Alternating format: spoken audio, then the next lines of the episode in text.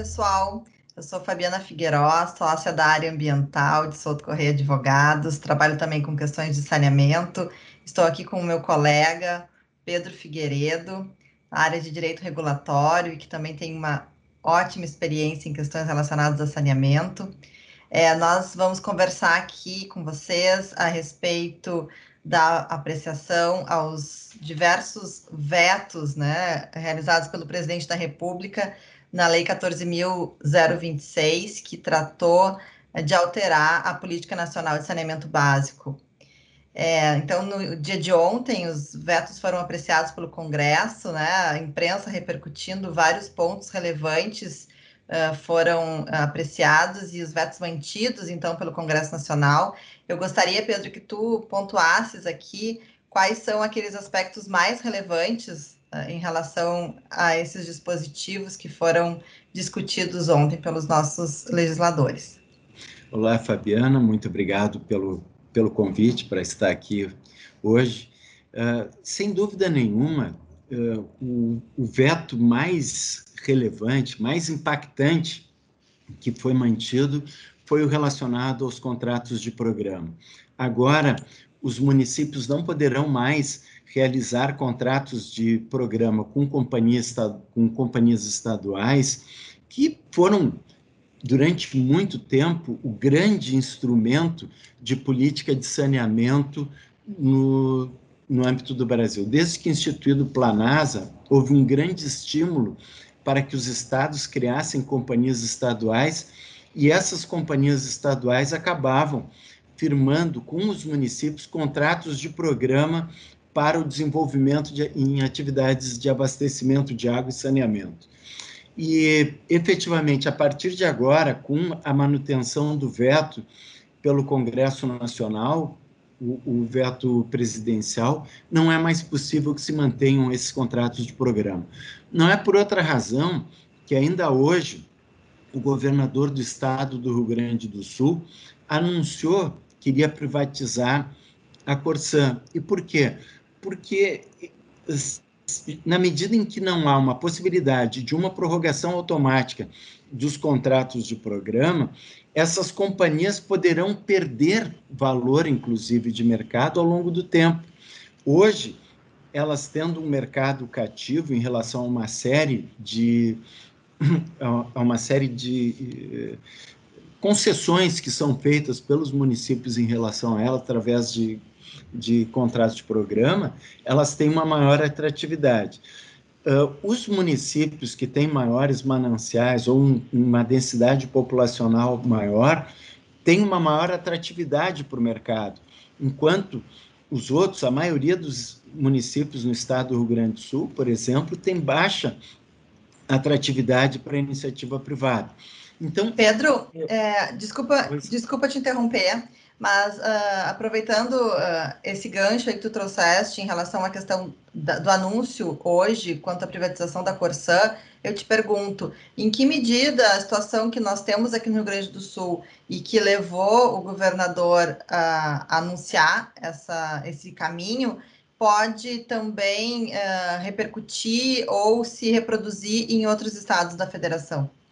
Ah, perfeitamente. Excelente pergunta, Fabiana. Essa é uma questão de âmbito nacional. Outros estados possuem situação tal qual a do Rio, do Rio Grande do Sul, que uh, possuem companhias estaduais para o desenvolvimento de atividades de abastecimento de água e saneamento e acabarão uh, também perdendo um valor, também não podendo ter a prorrogação automática dos contratos de programa. Então, é, é bem possível que essa iniciativa que está uh, sendo tomada aqui no Rio Grande do Sul seja também tomada em outros estados da nossa federação, sem prejuízo, é claro, de outras políticas que venham a ser uh, feitas para gerar uma maior atratividade, como, por exemplo, a criação de regiões metropolitanas, né, consórcios públicos, operações consorciadas, porque efetivamente em pequenos municípios é possível que a atratividade em relação a esse tipo de serviço seja menor. Então, unindo forças, vários municípios, é possível que gere uma maior atratividade e uma, uh, um chamamento melhor para a iniciativa privada para a exploração desse serviço. Pedro, uh, em relação ao anúncio, né, quanto à privatização da CEA, que próximos passos nós devemos uh, observar acontecendo aqui no Estado? Existe agora um processo, né, que precisa acontecer no âmbito da Assembleia Legislativa. Se tu puderes falar rapidamente a respeito dos, dos próximos passos? Ah, perfeitamente. Um dos passos, inclusive, foi anunciado. Um, a, a, nossa Constituição do Estado possui, em relação a algumas companhias, uma exigência de um plebiscito como condição para uma privatização. Em outros processos, como foi o caso da, da CE de uma série de empresas que resultaram eh, de uma cisão da CE, a privatização foi uh, iniciada a partir da retirada da exigência constitucional do plebiscito. O mesmo deve ocorrer em relação à Corsã. Não, uh, uh, o Estado terá que encaminhar esse, esse processo, abrir e obter daí uma autorização por lei para que dê início ao procedimento para a privatização da Corsã. Temos, portanto, ainda um caminho é, um tanto quanto longo, talvez, a ser percorrido?